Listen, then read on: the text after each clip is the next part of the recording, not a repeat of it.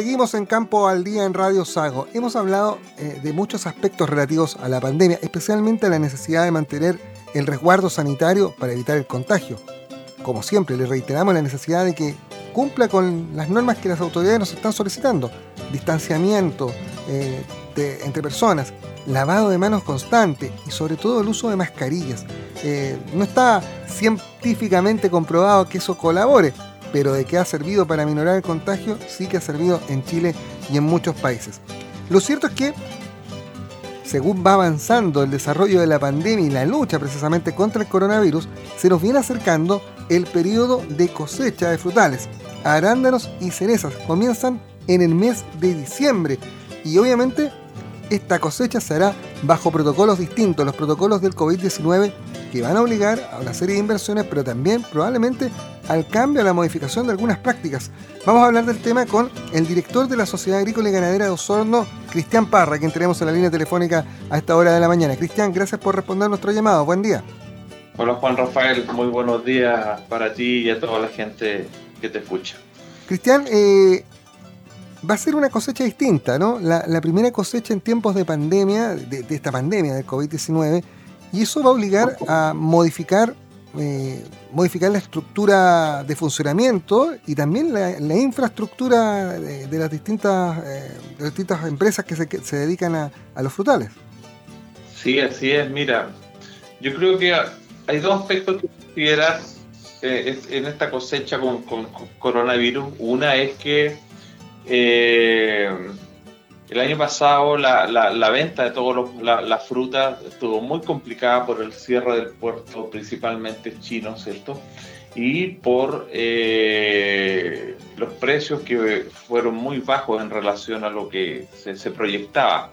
Este año esperemos que esa situación cambie, lo, está funcionando pero los rebrotes que hay en el hemisferio norte son muy fuertes y nada te dice que en China a lo mejor podamos tener otro rebrote.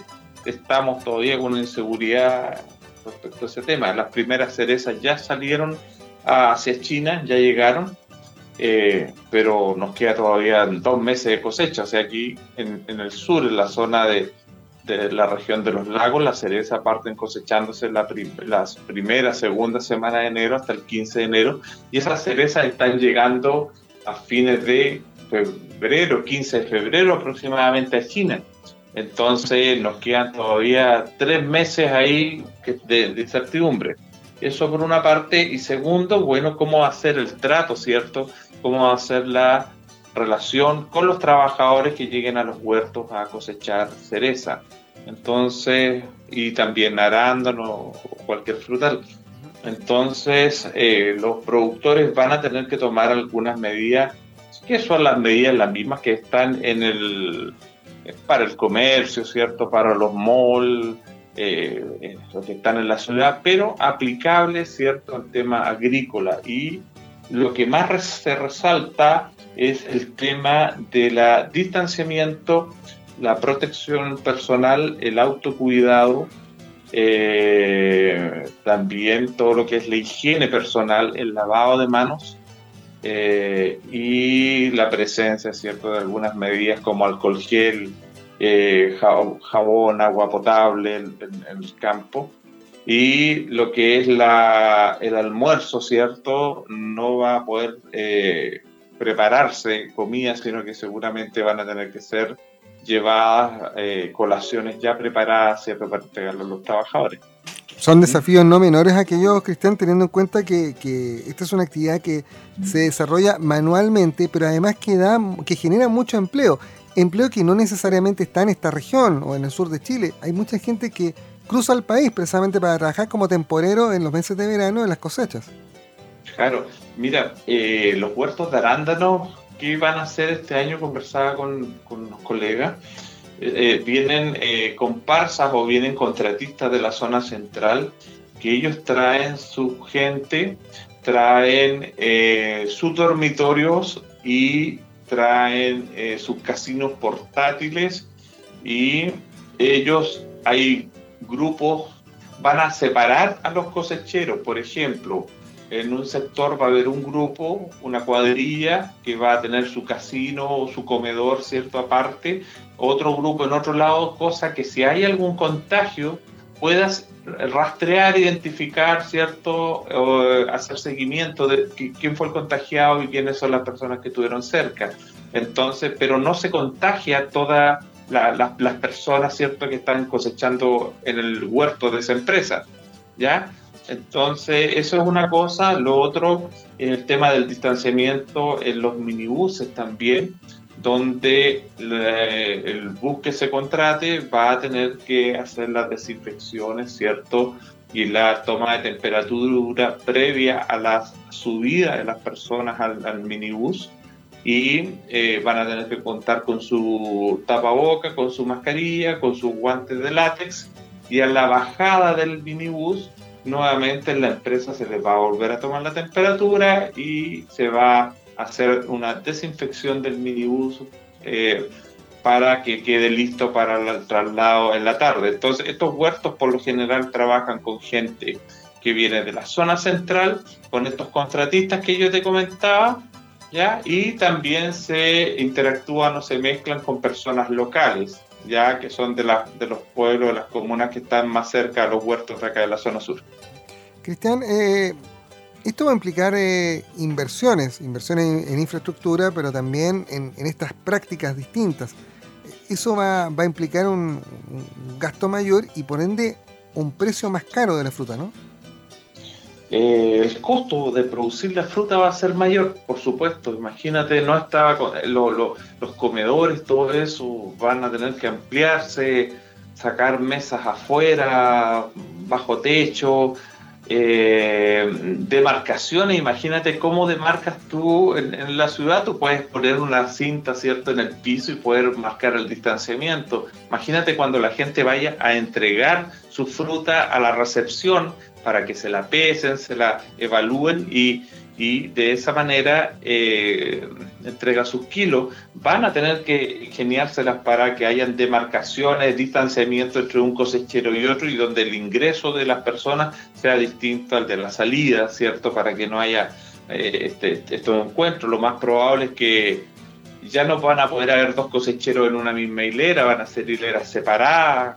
Eh, no, eh, como te digo, va a haber un recargo seguramente en, el, en las supervisores que van a estar en los huertos, va a haber un recargo en los implementos de aseo que va a haber que comprar, basureros, alcohol gel, mascarilla, guante, eh, toallas de papel que van a tener que estar en los baños disponibles para la gente, arriendo de baños extras eh, portátiles para tenerle a la gente, Imagínate que los, buses de traslado no pueden ir una persona al lado de la otra.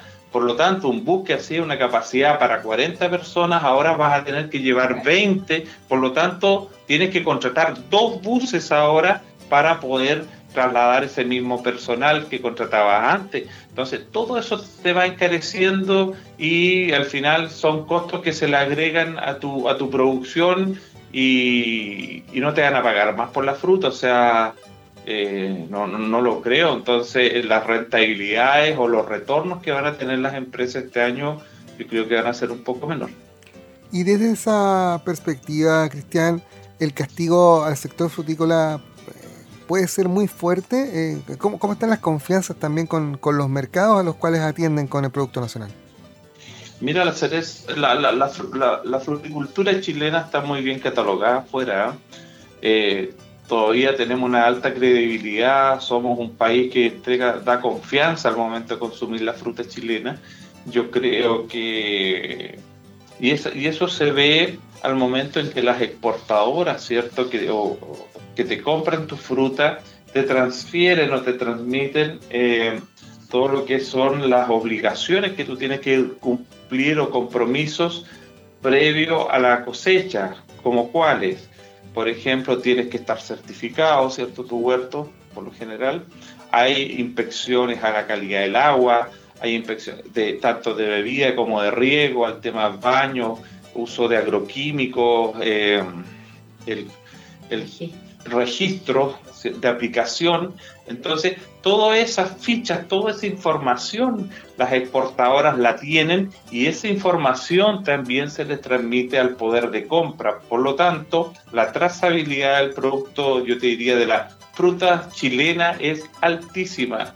No, eh, yo creo que hoy en día los packing saben de quién es la fruta, eh, de qué productor, de dónde proviene y en qué condiciones fue producida. Yo creo que eso van, eh, la fruticultura chilena es una de las que de más alta confianza, te diría yo, y eso es un prestigio que se ha ganado desde los años 70, 80, que se partió con la producción de manzanas en la zona central de los, y de otros frutales y se ha trasladado y se ha traspasado hacia acá, hacia el sur, y nosotros eh, vamos, vamos más atrás con la fruticultura, pero hemos recibido toda esa experiencia, ¿cierto? todo ese aprendizaje que, ha llevado que tenga tanto éxito la fruta en, Chile. Hace algunos meses antes de, que apareciera esta sombra de la pandemia, Cristian, se hablaba de, este territorio de la región de los lagos eh, y, de cómo la fruticultura ganaba y ganaba terreno y se pensaba que en los próximos años iba a ser el gran camino de crecimiento del sector agrícola en esta zona del país. Con esta pandemia y, con todo este nuevo escenario, ¿siguen manteniendo esa idea? Sí, la inercia sigue. Hay proyectos que eh, se, hicieron, se plantaron este invierno. Eh, hay otros que están en carpeta, pero los campos han cambiado. Si tú visitas la zona precordillera de la costa de Osorno, yo te diría y también eh, eh, zonas con, con, aptitud frutícola, de, yo te diría desde la Unión al sur hasta Yanquihue, por, por el sector precordillera de la costa y otros sectores del Valle Central, ha cambiado mucho. Tú vas hacia el sector de Turbán, hoy en día ves huertos frutales, orilla y carretera, ves las hileras de los árboles, ves los sistemas de riego, ves los techos de los cerezos, cosa que hace cinco años no se veía. Entonces, esta zona tiene un potencial enorme para el desarrollo de algunos frutales y si eh, las condiciones climáticas se, se, dan positivas para el desarrollo de nuevos cultivos, ¿por qué no? Vamos a tener nueces, almendras, ciruelas, nectarines, una serie de cosas, a lo mejor no en 5 o 10 años más, pero las futuras generaciones buscarán nuevas variedades que se adapten a esta zona sur y, y le darán mayor valor agregado a la, a la, agricultura. O sea, esta es una alternativa más dentro de la agricultura junto con la producción de leche, de carne, que son los rubros tradicionales, los cereales. Esto es, eh, la fruticultura es, es bonita e interesante. La, tienen que ser personas ordenadas, preocupadas, dedicadas a este tema. O sea, son ciertos requisitos que también que se tienen que dar con los productores o con los empresarios agrícolas para que sea un fruticultor. O sea, esto no es llegar a decir yo tengo las lucas, me voy a tirar. No, aquí hay un poco de aprendizaje también detrás. Entonces, eh, la capacitación del, del profesional joven que viene ahora es fundamental para que haya gente que, mantenga estos huertos en el futuro. O sea, como te digo, eh, la fruticultura vino para quedarse. Hace 20 años atrás transmitíamos con el avellano europeo, algunos cereceros por ahí estaban partiendo recién, no nos creían mucho, pero bueno, aquí estamos en la, en la zona, así que contento y con muchos desafíos, bueno, especialmente en el tema de investigación, educación, generación de nuevos profesionales a futuro con especializados aquí en la zona sur. Así que estamos trabajando con algunas personas, algunos colegas en, desarrollar algunos centros privados de investigación y desarrollo de tecnologías para la fruticultura. Ya me, me, gusta mucho el línea, me gustan mucho las universidades, los centros que hay, que existen, pero creo que las instituciones públicas no le han prestado la atención o el apoyo suficiente a la fruticultura y decidimos tomar el toro por las astas y dedicarnos en forma privada a desarrollar estos centros de investigación. Ahora, Cristian, la, experiencia internacional en, materia de cosechas eh, con, coronavirus, eh, ¿qué les dice? Porque además se va a presentar, eh, se van a presentar aparentemente en lo meteorológico condiciones que son de un verano extenso y bastante seco, producto del paso del fenómeno de la niña. ¿Tendrá algo que ver también aquello? Porque se habla de, este, de esta segunda ola, de, los posibles rebrotes, se están presentando rebrotes, incluso personas que, ya se han enfermado, han vuelto a contagiarse de coronavirus, entonces eh, hay como muchas dudas y obviamente en esta actividad eh, tan, tan propia de, la fruticultura, ¿no? Donde, eh, donde las distancias son son escasas y aquí va a haber que alargarlas, donde, donde hay gente que se mueve de una zona del país a otra. Eh, me imagino que estos temores están ahí en el aire, ¿no? Bueno, es latente el tema, o sea, cuando partimos con el coronavirus eh, en el mes de marzo, se nos venía la cosecha de las avellanas europeas. Creo que tengo que no mencionar que, que hubo cero contagio en los huertos de los productores de avellanos que existen acá en la zona. Yo soy presidente de la Asociación de Avellaneros de acá también y, y no tuvimos ningún problema en eso. Fuimos muy cuidadosos. ¿ya? Creo que, que se, se, dio un buen ejemplo. Las cerezas ya habían pasado, los arándanos ya habían sido cosechados en el mes de diciembre, enero, las cerezas y arándanos, y las avellanas venían justo en marzo. Así que salimos airosos de ese tema creo que sin tener más conocimiento, ¿ah? todos estos protocolos que existen hoy en día no existían, se fueron perfeccionando con el tiempo. Hoy día hay más información, ¿sabes, Juan? Yo no le tengo miedo al tema, yo creo que hay un asunto de autocuidado. A la ciudadanía ya se le informó cómo tiene que cuidarse, cómo tiene que prevenir eh, la, la enfermedad y espero que entiendan por su bien, o sea, no sé, yo creo que para cualquier gobierno, para cualquier sistema que exista, es cansador y tedioso eh, seguir tratando de enjaular, encerrar a la gente para que no se contagie, si finalmente la solución está en las mismas personas, o sea, si no quieren darse cuenta eso es lamentable, pero yo creo que la, que la fruticultura va a seguir adelante. Eh, con, con, coronavirus, sin coronavirus, las plantas no saben que sábado o domingo que hay una enfermedad no, no hay una enfermedad y si no se manejan estos, estos huertos y empieza a existir, por ejemplo, una, un abandono por temor a contagiarse y todo el tema, nos vamos a ver complicados, se van a abandonar y estos son rubros interesantes que, que, van a perder eh, en el tiempo.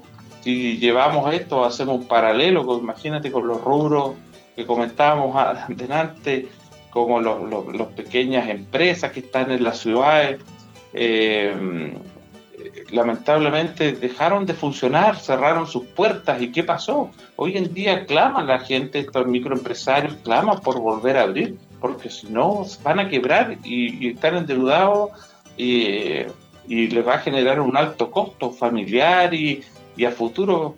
Entonces, lo mismo puede pasar en la fruticultura. Si nosotros tenemos temor y no hacemos las cosas bien, eh, podemos fracasar también y, y con el tiempo no generar nuevos puestos de trabajo. Pero como te digo, eh, estamos confiados, ya tenemos la experiencia ya de, de, estos protocolos nuevos que aparecieron, hicieron algunas cosechas en marzo ya con, con Avellano Europeo, salimos bien, así que estamos esperanzados que se van a hacer bien las cosas de nuevo, Juan. Cristian Parra, director de la Sociedad Agrícola y Ganadera de Osorno, esta mañana junto a nosotros en Campo al Día. Cristian, gracias por estos minutos para hablar de fruticultura y de los desafíos que tendrá la cosecha este año en plena pandemia de coronavirus. Gracias a ti, Juan, un gusto. Que estés muy bien. Chao, buen día.